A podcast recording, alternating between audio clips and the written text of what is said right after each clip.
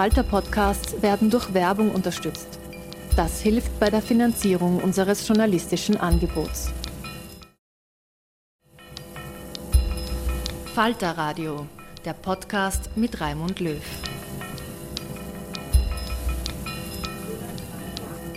Sehr herzlich willkommen, meine Damen und Herren, im Falter Radio.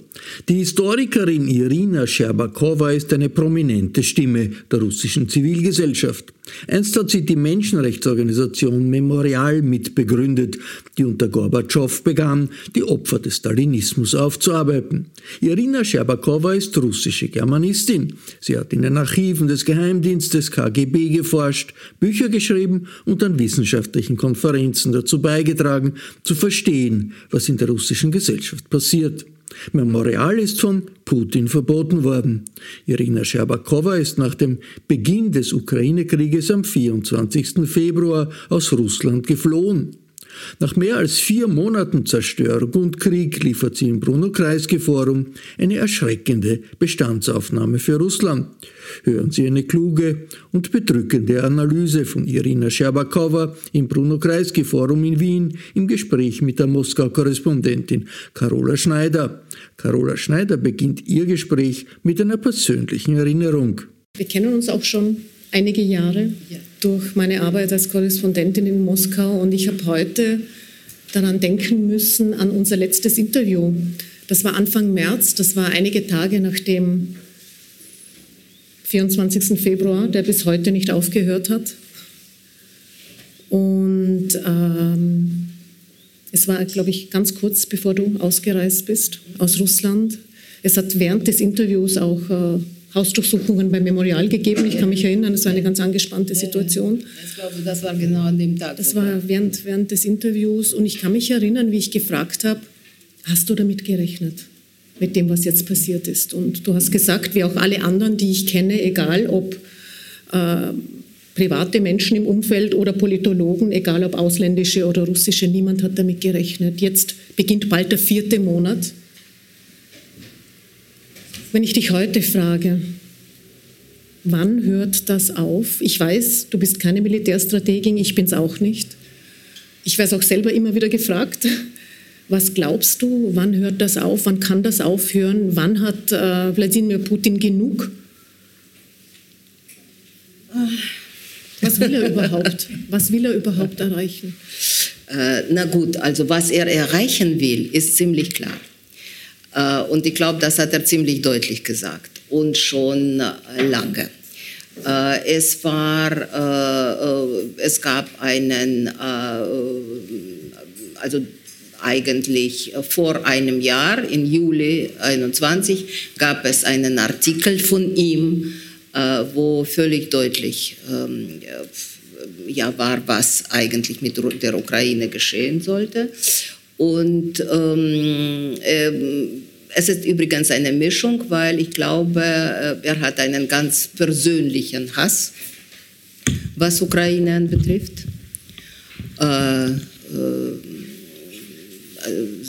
also diese sozusagen, also Maidan, Maidan 2, ja, also nachdem äh, Krim annektiert worden war. Ähm, dass äh, Janukowitsch dann geflüchtet hat und ähm, er sicherlich Putin der Meinung war, dass man musste, dass man musste eine ganz hart da eingreifen, was Janukowitsch dann nicht gemacht hat äh, und einfach äh, dahin geflohen. Also er will, also Ukraine, also das erste, das erste Ziel war entmündigen und ähm, äh, sozusagen die eigenen, eigenen, äh, eigene Kreaturen einsetzen. Also eine Rache für diesen ja. europäischen Volksaufstand. Ja, ja, ja, ja, dass er überhaupt nicht zulassen wollte, auf keinen Fall. Ja. Ähm, und ähm, äh, sozusagen, also das, das erste Plan war, äh, äh, und äh, er hat ja auch geglaubt, dass es wirklich ganz einfach sein wird, diesen Blitzkrieg, wir das alle nennen, also dass man das genauso schnell machen wird, wie das mit Donbass war dass wie also als Donetsk und Lugansk besetzt worden war, als in Krim, also wie Sie werden sich erinnern, grüne Männchen erschienen sind und es hieß äh, äh, einmal, also Sie sind nicht da. niemand ist da und dann plötzlich waren sie und ähm, ja, wie, da, wie, wie, wie das Übliche. Auch mit Donbass war ja doch dieser genauso. Also ähm, das kämpfen ja dort nur die Aufständische, ja. Und ähm, mindestens nach ähm, einigen Wochen waren schon die Russen da mit, mit den russischen Waffen. Also das ist ja, und dieser Krieg konnte ja nur weitergeführt äh, in der Ostukraine geführt werden, damals nur mit den russischen Waffen und mit der russischen Armee präsent. Das ist absolut klar. Ja. Und seit eigentlich haben sich die Ukrainer nach 2014 sich ständig zu, für diesen Krieg vorbereitet. Das muss man ja sagen. Ähm, Gott sei Dank übrigens, ja? weil ich war ja oft in der Ukraine, jeden Sommer. Und äh, es sozusagen, und das also lief vor meinen Augen, wie die Technik sich zum Teil geändert wurde, weil am Anfang waren das natürlich also diese alten sowjetischen äh, äh, irgendwie Panzerwagen und so und das alles so veraltet sah. Und dann plötzlich äh, gehst du im Wald spazieren und du hast ein Gefühl, du bist ich weiß nicht wo gelandet, weil da kommen sozusagen auf diesen Wald, auf diesen Waldstraßen irgendwelche ausländische, ausländische Panzer dir entgegen, weil es ständige Manöver war, ja. Ähm, und äh, sie haben wirklich, also, und das sieht man ja auch, dass sie sich eigentlich auf diese Aggression vorbereitet haben. Ähm, und ähm, er hat aber gedacht, weil, und, und man muss ja sagen, dass diese Entscheidung bei aller Hetze gegen Ukraine, bei allen Wünschen, also die mit ihm, die Menschen um ihn herum sicherlich teilten und dann auch ein großer Teil der Bevölkerung, dass, äh, dass in Ukraine alles verändert sein muss, dass man dort also sozusagen die Nationalisten äh, also weggeschafft werden sollten und alles Mögliche. Äh, die Entscheidung für diesen Krieg ist eigentlich äh, von ihm selbst und vielleicht also zwei oder drei, höchstens drei Menschen um ihn, um ihn herum. Und da sah man eigentlich, ähm, also ganz öffentlich, weil da war ja diese Sitzung des Sicherheitsrates, die wurde im Fernsehen gezeigt, damit sozusagen also diese Verantwortung ja jetzt alle tragen sollen aber da sah interessanterweise äh, im Nachhinein scheint schon sogar die Brezhnevsche Politbüro als ein kollektives Organ. Weil da wurde ja, wir wissen, dass im, äh, wurde erstens gibt es stenografische Berichte darüber, zweitens wissen wir jetzt im Nachhinein, dass man dass ähm, es kontroverse Meinungen dort gab, dass zum Beispiel Gramika, der Innenminister, dagegen war und so weiter und so fort. Jetzt hat man ein absolut ein Gefühl, ähm, dass sie völlig, also in diesem Sicherheitsrat, absolut ähm, äh, äh, naja gut, Naryschkin zum Beispiel, der zitterte ja sogar vor Angst, also einer Chef des, Chef des Auslandsgeheimdienstes, der zitterte, der konnte sozusagen äh, volle Sätze nicht aussprechen im Fernsehen von lauter Angst, ja, und an Gesichter sah man an, dass sie eigentlich völlig, also fast alle, bei einigen Ausnahmen niedergeschmettert sind, ja, und ähm, Sie waren überrascht wahrscheinlich auch. Ja, ja Sie waren überrascht. Ähm, und dann war es auch die Hoffnung, dass es ähm, eigentlich nur um Ostukraine gehen sollte, ja, nur dann was.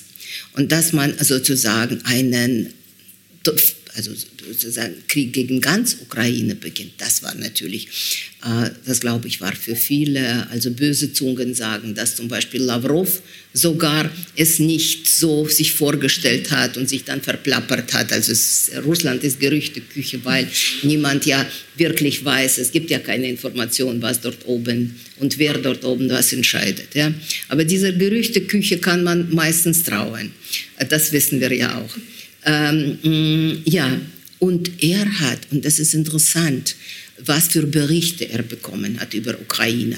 Also ich bin ja absolut kein, äh, äh keine Militärexpertin. Also wir sind jetzt alle, wie soll ich sagen, wir sind jetzt alle dazu genötigt worden, also uns mit den schweren Waffen auskennen, mit den, äh, äh, ich weiß nicht, Panzermarken und sonstigen Sachen. Also das könnte ich, im Traum könnte ich mir das nicht vorstellen. Ja?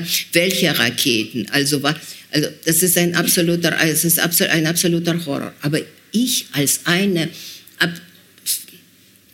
absolut unmilitärisch und äh, Mensch und so würde, wenn, wenn er mich fragen würde, ob, Ukraine, ob die Menschen in der Ukraine ihn mit Blumen jetzt und Brot und Salz jetzt begrüßen würden. Zum Teil, was zum Teil, was in Krim ist das ja das eigentlich passiert.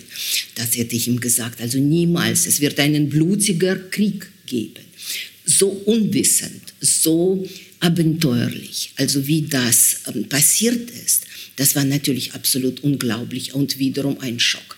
Ähm, der Plan war, äh, Zelensky äh, entweder zu töten, es gab mehrere Attentate gegen ihn, die dann äh, eigentlich alle äh, fehlgeschlagen waren, oder dass er flieht, äh, was eigentlich auch verständlich gewesen wäre, weil dort zu bleiben, also wäre ganz gefährlich.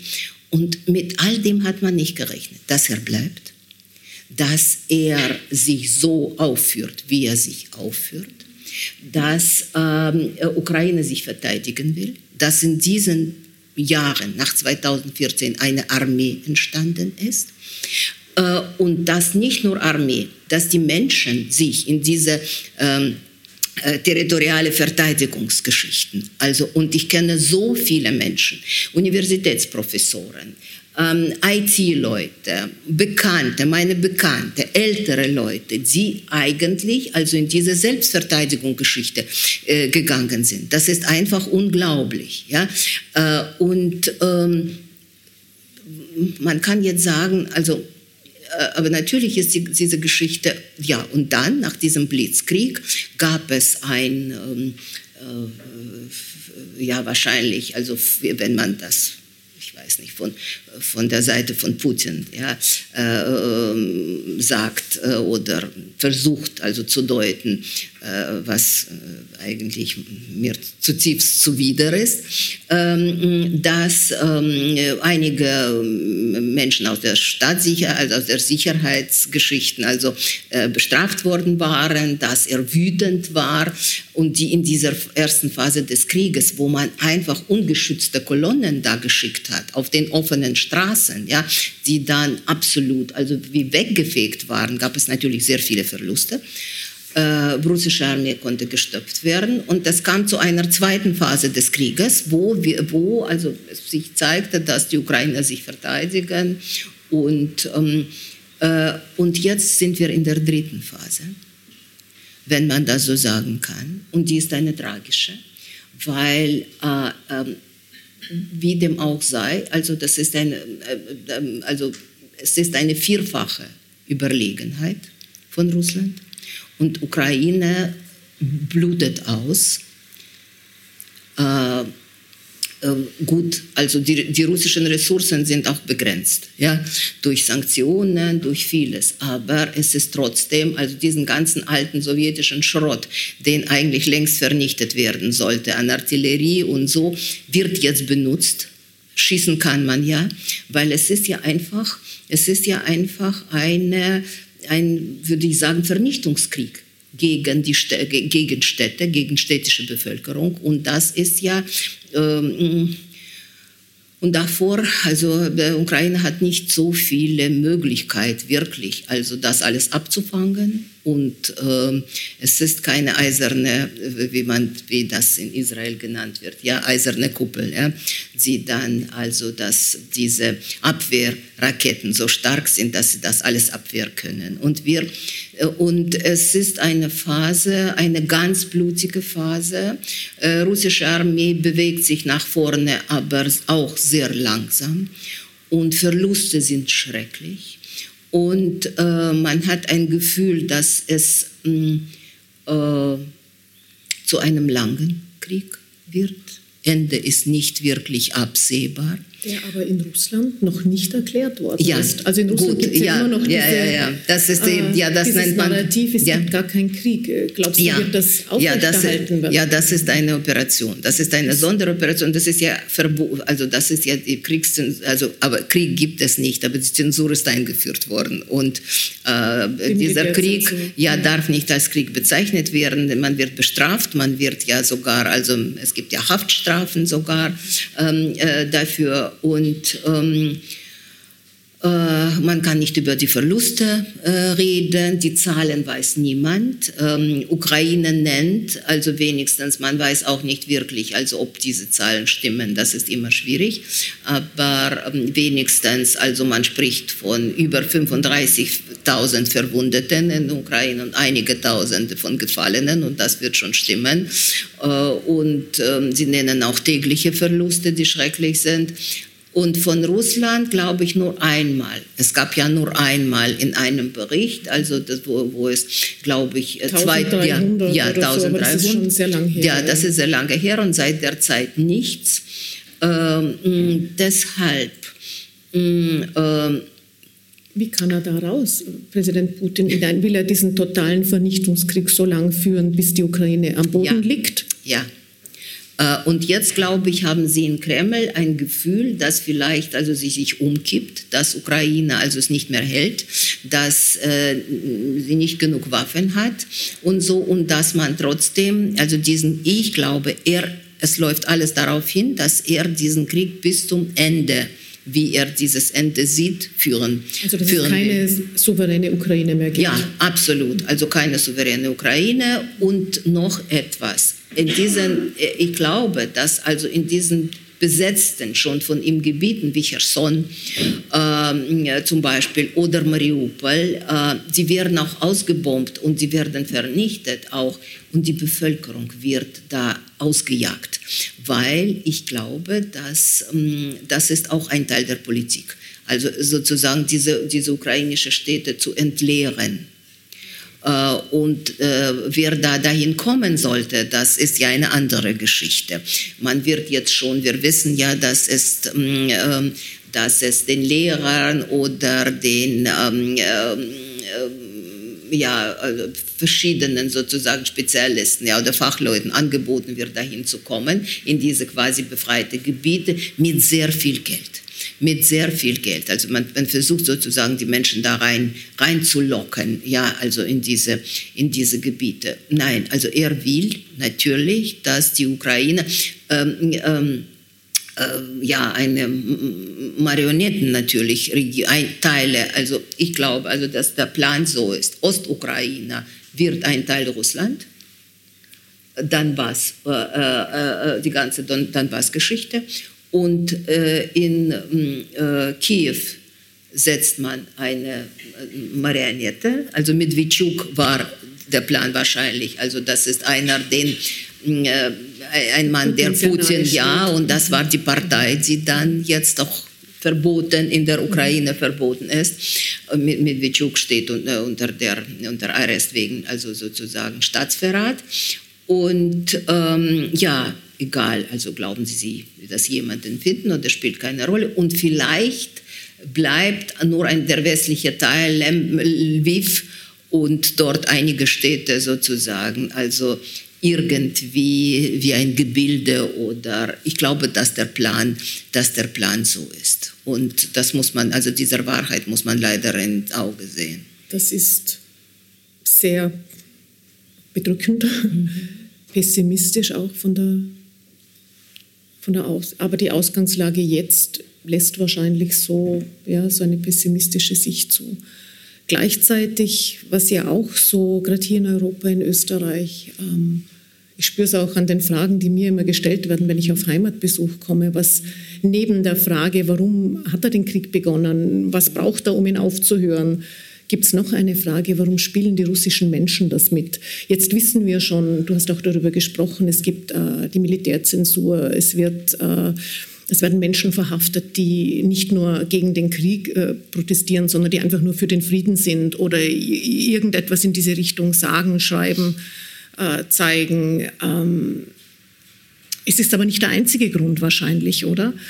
Ist es diese Propaganda, die ja nicht erst ähm, heuer angefangen hat im, im, in den russischen Staatsmedien, sondern schon viele Jahre geht, wo der Westen als Feindbild aufgebaut worden ist und sozusagen jetzt dieser Ukraine-Krieg ist eigentlich sozusagen nur das i-Tüpfelchen, wo man sagt, so und jetzt führen wir aber mit diesem Westen, weil das ist ja auch eines der Narrative, dass die Ukraine nicht gegen das Bruderland kämpft, sondern eigentlich eine große Schlacht mit dem Westen ausficht der seit vielen Jahren Russland demütigt, nicht äh, stark werden lässt, ähm, Russland seine Werte aufzwängen will, seine Rohstoffe stehlen will. Ähm, ähm, und jetzt ist sozusagen nach diesen vielen Jahren der Propaganda, ist jetzt dieser Krieg gekommen äh, und eigentlich für viele Menschen, die der Propaganda geglaubt haben, eigentlich eine logische Folge.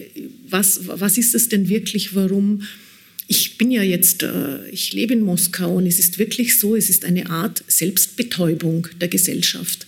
Selbst die, die ähm, nicht wirklich das glauben, was die Propaganda sagt, ähm, wollen es gar nicht so genau wissen, wollen vielleicht auch nicht hinsehen. Es ist auch schwer, sich einzugestehen, mein Land hat gerade uns, äh, unser Bruderland überfallen.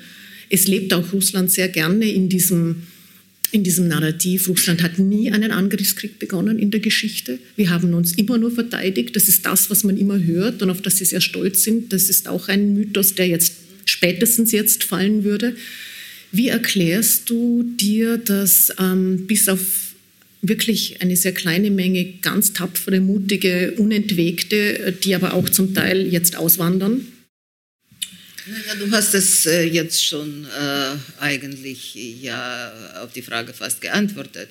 Aber ich glaube, äh, dass das, ähm, ich bin eine Historikerin und äh, ob man es will oder nicht, also da schaut man, äh, wo die Wurzeln sind.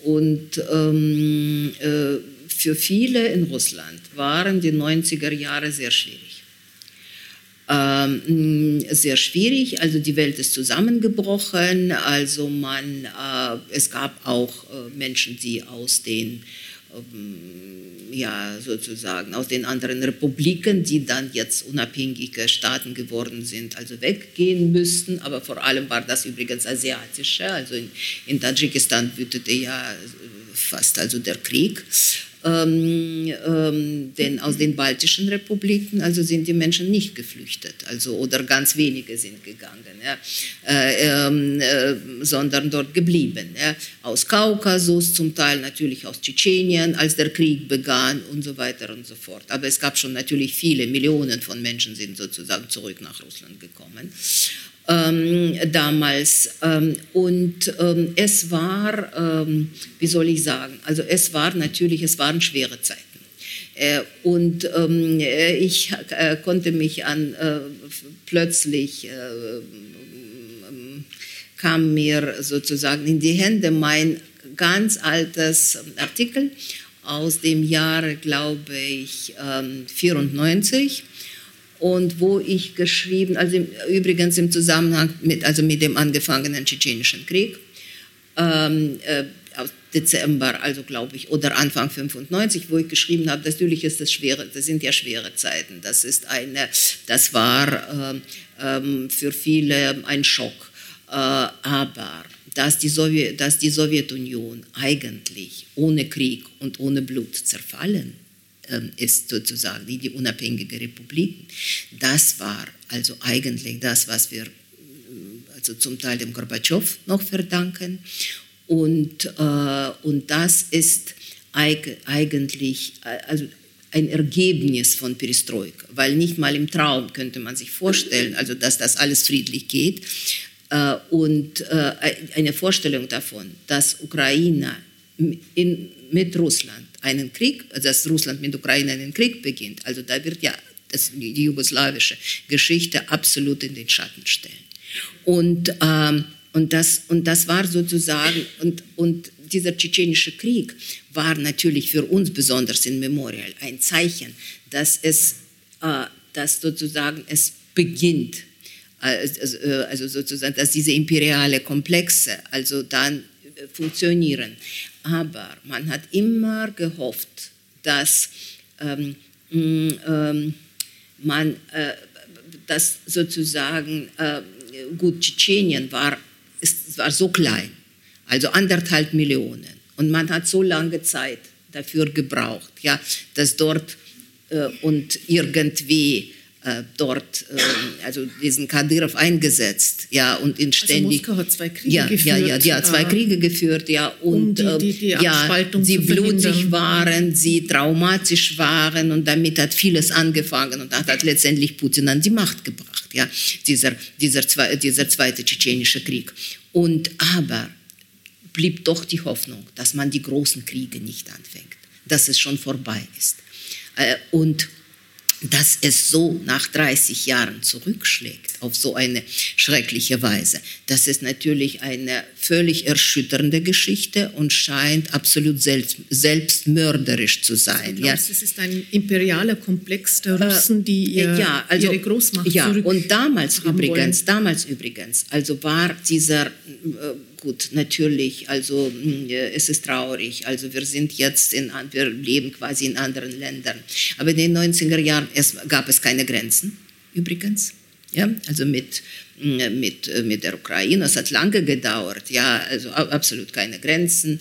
Mh, und äh, Menschen könnten reisen und äh, absolut frei und ähm, äh, aber äh, interessanterweise in diesen Jahren, in den 90er, war man natürlich mit diesem Überleben sehr beschäftigt.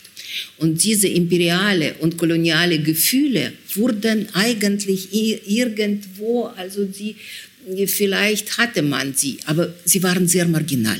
Und erstaunlich, verdrängt, erstaunlich marginal. Und ähm, was die Menschen wollten, also sozusagen das Leben aufbauen, endlich konsumieren äh, äh, zu können, endlich aus sozusagen aus dieser Misere raus. Und interessanterweise, obwohl wir das als Historiker das besser wissen sollten, dass das oft so ist, in der Zeit, wo es angefangen hat, also den Menschen besser zu gehen, als die marktwirtschaftlichen Reformen angefangen, also sozusagen zu wirken. Das kamen die Nullerjahre und alles spielte sozusagen dem äh, Putin zu. Ja, und, ja, also die gingen ja, die gingen ja ins Zehnfache, ja, die, die Ölpreise, also Gasgeschichten, den Menschen ging es wirklich besser. Und dann begann dieses Spiel, also Identitätsspiel, weil ich glaube, dass sozusagen, dass dieses imperiale und koloniale, äh, mh, wie soll man das auf Deutsch sagen, die wurden aufgeputscht, ständig aufgeputscht und sehr schnell nach dem Putins Machteintritt. Der könnte, man könnte über Also geschürt. Putin hat mit seiner Politik ja, ja, ja. geschürt, ja. Souveräne Demokratie und so, das kann man alles vergessen. Das waren ja nur Floskeln. Und in Wirklichkeit sehr, sehr schnell, wir, also als Historiker und die Menschen, die in Memorial arbeiteten, merkten das sehr, sehr schnell, wohin die Reise geht. Und dann diese ganzen Spiele, die sind schon sehr früh angefangen. Äh, Hymn, äh, die Hymne ist gewechselt worden. Ja? Also es kam die alte sowjetische Hymne, also mit paar ähm, von demselben greisen Autor, nur mit paar, an, paar äh, Wörter sind ja dann, äh, es kam sozusagen also ähm, die russische orthodoxe Kirche da, also mit Gott und so statt mit der Partei, also das war ja, aber ansonsten blieb das alles beim Alten, also die rote Fahne wurde bei der Armee behalten, also und jetzt sehen wir, das spielt wieder in diesem Krieg eine Und alle Freiheiten eingeschränkt. Ja, ja, Ziemlich ja, schnell, Ja, ja, das, das ja. Ich rede jetzt sozusagen um dieses historisch-sowjetische, ja. Und äh, da- dass er äh, und hat schon sehr, also sehr früh gesagt, also Zerfall der Sowjetunion ist eine die größte geopolitische Katastrophe des 20. Jahrhunderts und so weiter und so fort. Und diese Gefühle, äh, diese Ersatzgefühle.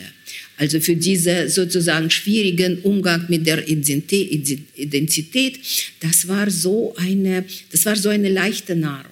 Das wissen wir ja.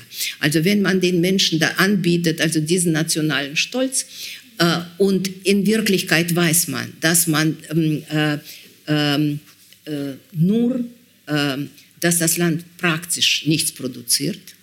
Und wenn, das sind alles ähm, äh, ausländische Konzerne, die dann in Russland arbeiten, dass, man Technologie, dass die Technologie absolut nicht Schritt meistern kann mit, also mit, mit der modernen Entwicklung im Westen. Das alles, ähm, na gut, äh, Putin hat zwar gesagt, also sie sollen uns, äh, wir werden das ohne, West, äh, ohne den Westen zurechtkommen. Ähm, sie werden sich erinnern, was er gesagt hat. Er hat gesagt, dass ähm, äh, die Chinesen werden von ihnen sowieso alles klauen und äh, wir kriegen das von den Chinesen. Und äh, übrigens, er versucht heute jetzt dieses Modell ja also ins Leben. Das ist schon längst funktioniert. Also übrigens auch dieses Modell, also weil, weil äh, der Markt ist voll natürlich mit den, Chines mit den chinesischen Produkten. Aber mh, äh, das, das, das funktionierte nicht nicht sozusagen von einem Tag auf den anderen. Man brauchte Jahre, damit sozusagen es, damit es den Menschen äh, immer wieder und immer wieder gesagt worden war und mm, ähm, dass ähm, äh, äh, ja äh, also diese ganzen vielen Sachen, wie du schon erwähnt hast. Also niemals einen, niemals einen irgendeinen Angriffskrieg. Wir sind ein und das war und das ist beim, wie bei diesen populistischen Geschichten spielt überhaupt keine Rolle, dass das eine dem anderen widerspricht einerseits also den militanten Geist also hoch immer hochheben und andererseits zu sagen, wir waren ja immer friedlich. Ja, also das ist ja und das funktioniert und und dieses Ries, ich glaube, was man auch außerdem geschafft hat, also in den Auffassung von den Menschen, dass ähm, dieser absolute Riss zwischen den ähm, Gründe, also zwischen den Gründen und Folgen also das ist völlig, also und das sehen wir auch bei diesem Krieg, völlig. Also das ist absolut äh, das eine äh, ähm, äh, ähm, passt mit dem anderen überhaupt, äh, also das, das ist ja völlig, völliges, ähm, äh, ein, ein hybrides Denken das in sich absolut widerspruchsvoll ist. Aber wenn du anfängst, den, den Menschen also äh, den Menschen also es zu erklären, dass das logisch alles nicht so stimmt, das ist wie, dem, wie mit dem Glauben.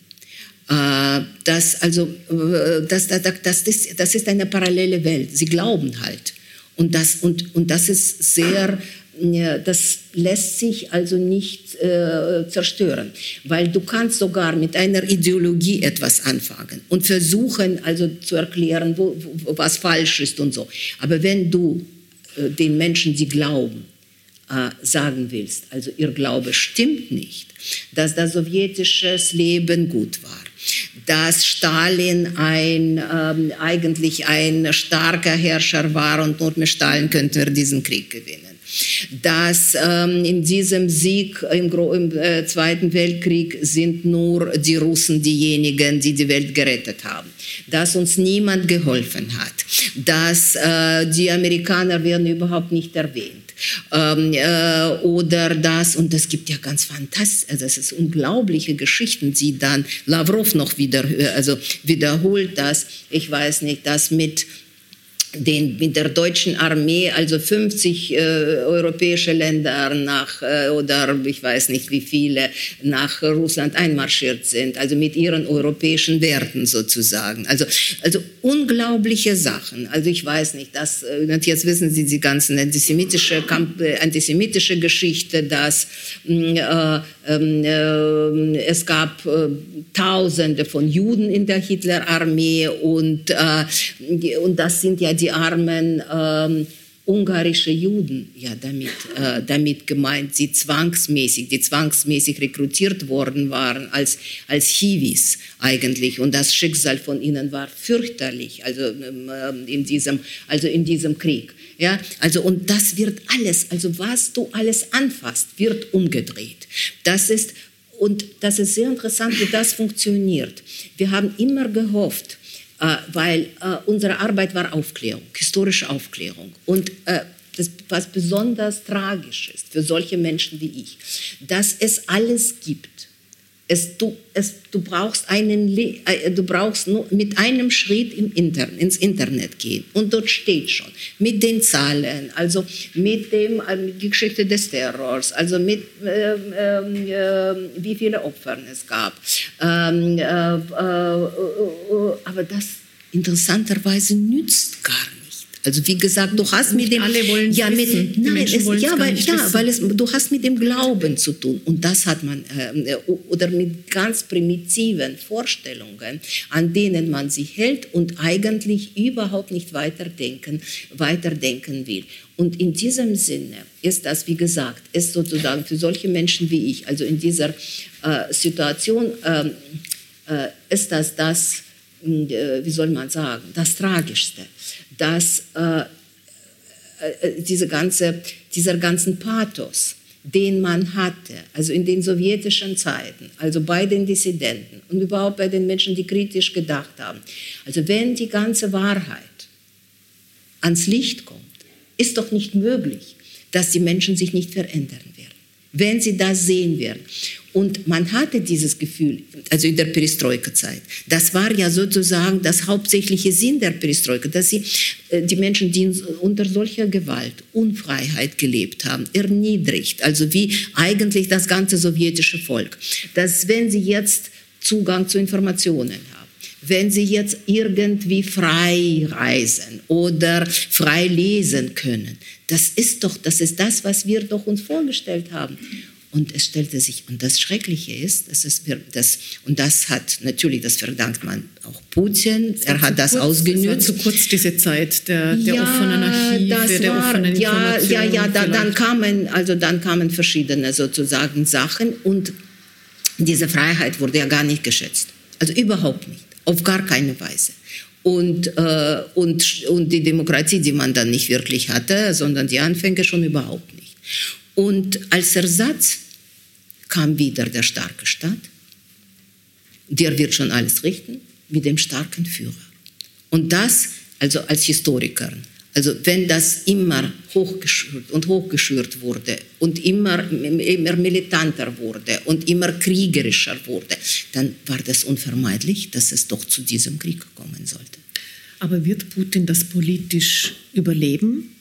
Also vor zwei Monaten hätte ich selbst gesagt, nicht wahrscheinlich, weil jetzt hat er alle Grenzen überschritten und ist äh, auch auf der internationalen Bühne, wird nie wieder jemand aus der zivilisierten Welt mit ihm leben, äh, mit ihm reden wollen. Jetzt nach vier Monaten oder jetzt der vierte Monat beginnt, muss ich auch sagen, vielleicht überlebt das schon und vielleicht erlebt er sogar noch die Zeit, wo es im Westen anfängt zu bröckeln und auch die Solidarität mit der Ukraine wird anfangen zu bröckeln weil ja, wenn sich das in die Länge zieht und dass die Menschen im Westen äh, eigentlich zu spüren Opfer bekommen, ja, oder in ihren Augen große Opfer bringen werden müssen. Also könnte es sogar sein, dass äh, Wladimir Putin das wirklich aussitzt und vielleicht wirklich noch als Gewinner vom Schlachtfeld sieht, dass der Westen dann auch die Ukraine vielleicht zwingt, äh, Verhandlungen also einzugehen? Er, also, und, äh, also meines Erachtens ist das so. Und das ist eine, und ich glaube, das muss man im, im Westen begreifen.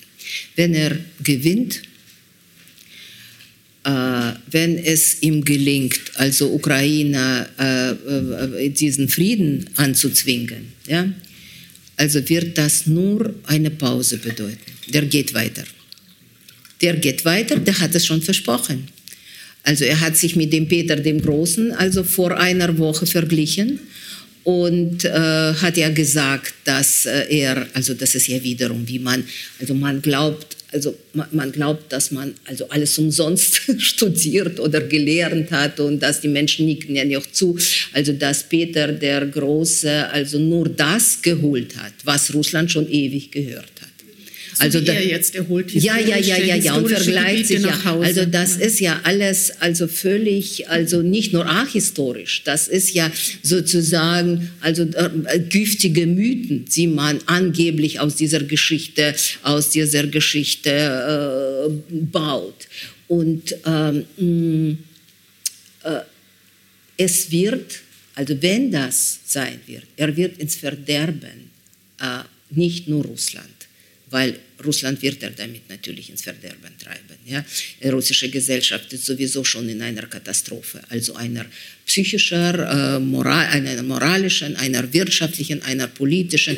Er wird auch natürlich Europa in diese Katastrophe reinziehen. Vielleicht nicht sofort, aber obwohl ich der Meinung bin, also dass man ist schon dort angelangt und das muss man und das muss man das muss man begreifen in vielerlei Hinsicht, in vielerlei Hinsicht und äh, diese ganze, und wenn man glaubt, dass wenn man mit ihm einen Frieden schließt und äh, die Ölpreise wieder, äh, Gas- und Ölpreise wieder senken und alles wird besser sein und, äh, und die Preise werden nicht so hoch kommen und man lässt sozusagen die ukrainische Getreide durch und alles Mögliche. Nein, es ist ja nur ein Erpressungsventil.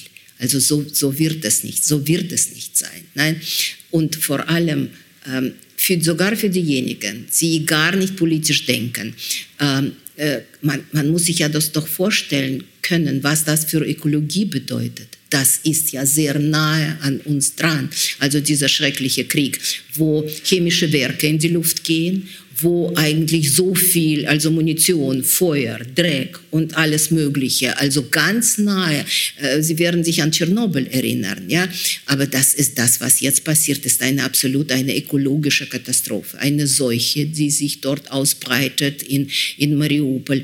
Und äh, nein, also man, man wird sich, also man, man, man, also diese Wand, die man versucht dann zu bauen, also und dann, also das wird, äh, das wird nicht funktionieren. Aber du, deine Frage war wegen der russischen Gesellschaft es sozusagen dieses Angebot ja, an Stolz, Patriotismus, äh, der große Vaterländische Krieg und so, das war, wie ich schon gesagt habe, das war eine sehr, also eine, eine sehr leichte, mm, äh, ein sehr leichter Ersatz äh, für diese Identitätgeschichte, die eigentlich so schwierig und so schmerzhaft hat. Wir sind, und deshalb dieses ganze Gerede, man ist stolz worauf? Ja, auf den Krieg.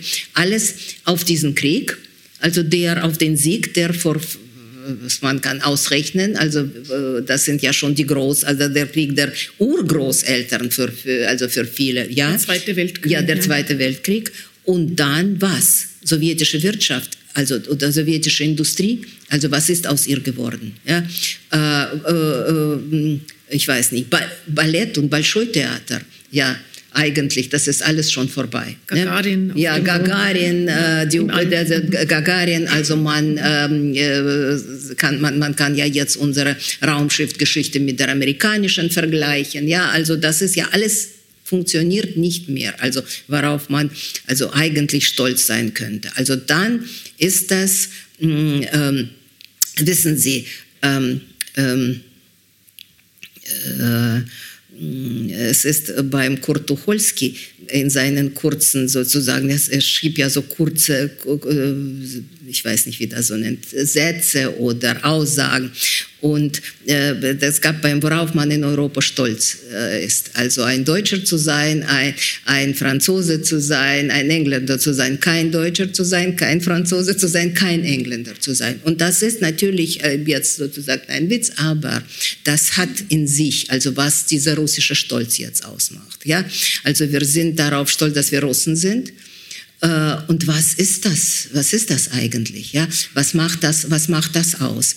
Und Mm, eine, und wir haben das auch unterschätzt, welche Rolle diese Propaganda gespielt hat. Äh, und das bei russischen Entfernungen, also bei, also das Fernsehen, ein, für sehr viele, also wir lebten vielleicht so in den Großstädten und also in diesem Bereich, in, in, in bestimmten Blasen, wie man das so sagt, ja, äh, wo man glaubt, dass das andere, also schwer vorstellbar ist.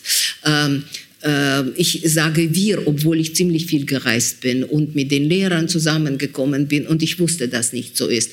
Also äh, in, in, in kleinen russischen Städten, in den Siedlungen ist Fernsehen der einzige, nicht Internet. Bei so vielen funktioniert es schlecht und ist teuer und so. Fernsehen ist das einzige Fenster in die Welt. Und sobald man nach Hause kommt, schaltet man es ein. Und man hat sozusagen, also das ist ständig und das läuft ständig wie Tapete. Und äh, das ist aber eine giftige, äh, das ist eine sehr giftige Tapete. Ähm, und wir in unseren ein bisschen alten Vorstellungen, haben gedacht, also eigentlich, man hat doch am Ende der sowjetischen Zeiten und schon eigentlich seit 70er Jahren überhaupt dieser, äh, diese Propagandageschichte, sie war so langweilig, sie war ja so dumm, sie war ja so, äh, diese Zeitungen, dieses Fernsehen, das war, wer hat das schon alles angeschaut, wer hat dem alles geglaubt, also eigentlich am Ende niemand. Und dass plötzlich man diesen jetzt anders servierten Lügen, das haben wir übersehen. Also das war also wie eine sehr, sie sind ja, sie, du weißt, wie das funktioniert. Das ist wie eine sehr aggressive Werbung einerseits und andererseits alle diese schrecklichen Talkshows und so, die sind nach dem Prinzip gemacht, wie wir das oft auch im Westen erleben. Es kommt, es soll ein Skandal kommen ein Skandal mit Beschuldigungen, mit Geschrei, also mit den ähm, unglaublichen Beschimpfungen. Äh, und das zieht die Menschen an irgendwie. Also dieses, mm, und äh, auch bei diesen Geschichten wird ja immer das Schlimme aus den Menschen rausgezogen. Ja, sozusagen, sie werden ja entblößt auf eine gewisse Weise. Hier gibt es auch solche Talkshows. Ja, und so. Und dieser Prinzip, äh, eigentlich, der wurde angewendet. Und das faszinierte der irgendwie, das war auch Ersatz oder für das Leben, das einerseits grau war, aber andererseits auch sehr schwer, wirtschaftlich, schwer, schwer, wirtschaftlich und man muss ja sagen, man erlebt in russischer Gesellschaft natürlich sehr stark und zunehmend wieder Gewalt. Äh, in verschiedenen Formen. Also, und es ist kein Zufall, dass es kein Gesetz gibt über, über das häusliche Gewalten. Gut, russische orthodoxe Kirche spielt dann also ganz schlimm mit, ja. Aber das ist ja, und wir wissen, was ja passiert. Also es sind ja unglaublich viele Fälle, also wo Frauen zusammengeschlagen werden, also wo äh, Kinder und so, also das ist ja gesellschaftlich akzeptiert ist ja, Gewalt. Und das ist Gewalt und oft. ja und noch schlimmer. Also zum Beispiel, es ist ja viele Fälle sind bekannt worden und das wissen die Menschen. Wenn du in der Poli also von der Polizei äh, äh, erfasst wirst, egal ob das ein Zufall ist oder ob sie, es kann sein, dass du gefoltert wirst. Das hat man übrigens in den sozusagen na, den Zeiten, also schon in den Brezhnev-Zeiten, war das nicht möglich. Bei allen Schikaneien, bei allen Erpressungsgeschichten und so, das war nicht möglich, dass man eigentlich ähm, alle wissen, also du kannst geschlagen werden, du kannst mit dem äh, Elektroschock äh, bearbeitet werden, du kannst, also was in den Kolonien geschieht, ist ein absoluter Horror. Und ähm, und irgendwie, außer von den äh, Aktivisten und so, also äh, meldet sich die Gesellschaft nicht, nicht äh, äh, dagegen so massiv, also wie man sich vorstellen könnte. Also das ist äh, Gewöhnung wieder an Gewalt, Anpassung an diese sozusagen an diesen Staat, das auch immer gewalttätiger wird und daraus also und sozusagen und das war Nährboden für diese ganze für diese ganze Geschichte.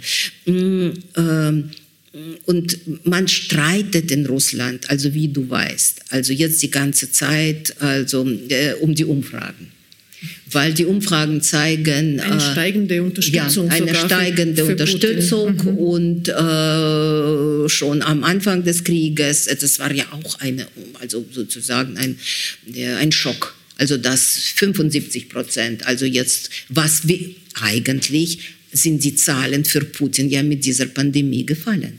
Und im Herbst hatte man ganz andere, ganz andere Zahlen für ihn. Und jetzt plötzlich, also mit diesem selbstmörderischen, aus unseren Augen Krieg, mit Sanktionen. 80 oder was? Ja, es kommt, es, ja, es kommt hoch. Also, mh, mm, äh, ist die Frage, inwieweit man Umfragen ja, während eines Krieges ja. in einem fast schon totalitären System ja, bauen kann. Äh, ja, aber weil die Menschen ehrlich sind. Aber ja, aber du, du siehst es auch dass die Anpassung und wenn man auch nicht so und wenn man sozusagen nicht so glühend für diesen Krieg ist, da, da sind vielleicht, also man sagt also eigentlich 15 Prozent, 20 Prozent von denjenigen, die das also sozusagen also wirklich äh, befürworten, ja, befürworten und so. Die anderen äh, sind eher so ja Sumpf, genau. wie man so mhm. sagt, ja. Aber der kann ja, äh, aber ähm, ähm, Erstens, also je aggressiver der Staat wird, desto mehr muss man sozusagen die Loyalität, also überall, also Loyalität irgendwie zeigen. Und das merken wir, also dass wenn nicht genug diese Loyalität jetzt gezeigt wird und die Unterstützung, dann kommen die, äh, dann kommen die Repressionen. Und ähm, äh, wann und das ist interessant. Es hat noch nicht angefangen zu funktionieren. Äh, die Verluste sind schon hoch. Wir wissen nicht, wie viele, aber sie sind hoch. Und es häufen sich Berichte und äh, Gräber kommen an und so. Und wir wissen, wie das mit Afghanistan-Krieg war da äh, hat man, also da hat Gesellschaft also schon, also das war ja äh, eigentlich äh, das, was man nicht annehmen wollte, also schon in den, äh, ja, Andropov in den 80er Jahren. Und jetzt plötzlich hat man ein Gefühl, dass, also, und das Schrecklichste ist, dass diese, diese Mütter aussagen, ja, die eigentlich sagen, also, dass der Sohn also sozusagen also für diese gerechte Sache gefallen ist. Das ist ja das, das, das ist ja das, äh, das Schreckliche. Also und ähm, ähm, es ist eine ganz andere auch Situation geworden. Also im tschetschenischen Krieg, wo so viele verschollen waren auch, da sind ja diese Mütter ja wirklich äh, dahin gekrochen, also ohne Geld, ohne gar nichts nach Tschetschenien, also äh, per Fuß, weil man kein Geld hatte, gehungert, um einfach irgendetwas zu finden, wo vielleicht ein Grab war oder die Reste. Also was man, also es gibt so viele Berichte, es gibt so viele Erzählungen und das sind ganz tragische Geschichten, was sie dann durchgemacht haben, diese Mütter, also um Spuren, äh, um nach den Spuren den Kindern zu gehen. Und jetzt ist diese Stille, mehr oder weniger. Äh, sehr wenige melden sich. Es gab Fälle, also mit diesem, also mit diesem Schiff, äh, den die Ukrainer gesenkt hatten, Moskwa, ja, und äh, wo einfach, wo man einfach keine Antwort gegeben hat. Wo sind sie die? Wo sind die Wie alle? viele waren Wie drauf? viele Wo waren? sind die jetzt? Wo sind sie jetzt? Und es gab und wir kennen nur eine Familie, die aus aus Sevastopol, die eigentlich ähm, äh, die Antwort gefordert hat, ja. Und äh, es kommt Schweigen. Es kommt Beschweigen äh, und ähm, Erwartungen von Geld. Das Geld ist ziemlich viel Geld ist versprochen worden, also für diese Gefallenen. Und das sind natürlich Zeichen, die zur Verzweiflung bringen äh, können. Ähm, in meinen Augen wird das nicht auf die Dauer funktionieren. Also das wird ähm, es wird äh, natürlich sich ähm, ausbreiten, also diese Gefühle der Ausweglosigkeit, also der äh, äh, ja, und äh, diese Stimmung, äh, die wird sich verschlechtern, dann bin, das bin ich überzeugt. Also, äh, aber es wird langsam passieren und nicht so schnell. Und ähm, ja, und das äh, also wegschauen, sich verstecken, also äh, in eine Alltagswelt flüchten. Äh, also das, ich glaube, das wird sozusagen, das, das, das ist das meiste, was die Menschen tun werden. Ich habe jetzt an dem Computer gebastelt, weil ich ein Zitat gesucht habe, aber jetzt, der ein mm, sehr guter war, aber jetzt finde ich ihn nicht. Ähm, ja, doch. Äh, Das ist ein sehr, mh, äh, ich will ja ein bisschen vorlesen. Das kommt von einer Psychologin, äh, einer Bekannten, die in Russland geblieben ist. Und die schreibt aber über sich. Und sie ist natürlich eine Kriegsgegnerin. Und die schreibt, "Ich ver- ich versuche dieses seltsame Gefühl zu verstehen. Also ist vielleicht nicht so schön von mir übersetzt, es ist gut geschrieben. Warum man irgendwie leben kann und dabei nicht leben.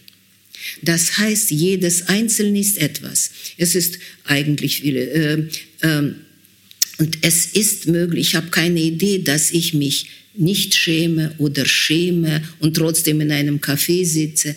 Aber es ist unmöglich, vollständig zu leben. Das ist, das ist ganz wichtig, äh, weil das Leben Entwicklung, Planung, Träume, neue Ideen ist. Und hier ist ein Stopp. Weiter arbeiten, ja. Äh, Hier und da zu helfen, das ist notwendig. Aber Idee und Pläne gibt es nicht. Auf keinen Fall. Nirgends. Ähm, ähm, einscheinend ist die genaue Beschreibung also jetzt rede ich von dem Teil der, mm, äh, der Bevölkerung, die da, dagegen sind, aber nichts tun können. Ja? Anscheinend ist die genaue Beschreibung, eine Geisel zu sein. Es ist eine seltsame Option, wenn niemand es verbietet, zu essen, zu duschen, Verwandte zu sehen. Und sie können sogar Flieder schnuppern, weil, ja, oder sogar ans Meer äh, gehen, wenn sie sozusagen an der Krim sind aber du bist eine Geisel eines, des bösen Willens eines anderen und du erinnerst dich jede Minute dran. Sie können sogar ausreisen äh, und aus der Sichtweise sein. Das ändert nicht. Du siehst, wie die Leute um dich herum leben. Alle scheinen still zu sein. Sie gehen, lachen, sitzen im Café. Aber über allem liegt dieses Wissen wie eine schwere Decke. Jemand stürzt sich in den Protest und sein Körper liegt schon irgendwo. Ja, das ist also in der Ecke. Jemand hat Wut und Vorwürfe gegen sozusagen die Gleichgesinnte. Jemand hat nicht so geschaut, etwas Falsches gesagt, weil in sich ist die Opposition eigentlich auch äh, absolut äh, bekriegt sich ja. Äh, jemand versucht, sich abzulenken, bei kleinen Freunde, Freuden alles zu vergessen. Viele seien bereits mit dem Aggressor in einen Identitätstrichter gezogen zu werden. Und sie sagen, alles ist, übrigens, das ist der Satz der Anpassung, alles ist nicht so eindeutig. Wobei natürlich, wir haben keinen Ausweg. Und, mm, äh, und du verfolgst immer den Gedanken, dass es vielleicht keine Kraft gibt, die es stoppen könnte. Aber das ist alles, was man kann. Bleiben Sie ruhig, helfen Sie denen, denen Sie helfen können, denen es schlecht geht. Kinder großziehen. Ja, das muss sein. Der, den Körper und die Psyche, die Beziehungen und die Ressourcen vielleicht zu bewahren, soweit es möglich ist. Vielleicht wird das einmal nützlich sein. Achten Sie auf sich selbst, um nicht in ein Stockholm-Syndrom zu rutschen. Aber es gibt kein Leben Danke, Ich glaube, das ist also, es, also sie hat das sehr gut, sie hat das sehr gut beschrieben. Und das ist also unglaublich tragisch, also für die Menschen. Das war die russische Historikerin und Menschenrechtsaktivistin Irina Scherbakowa in einem Gespräch mit Carola Schneider im Bruno-Kreisky-Forum am 22.06.2022. Ich bedanke mich sehr herzlich beim Bruno-Kreisky-Forum für die Zusammenarbeit. Ich verabschiede mich von allen, die uns auf UKW hören, im Freirad Tirol und auf Radio Agora in Kärnten. Berichte über den Ukraine-Krieg und seine Folgen finden Sie regelmäßig im Fall Falter.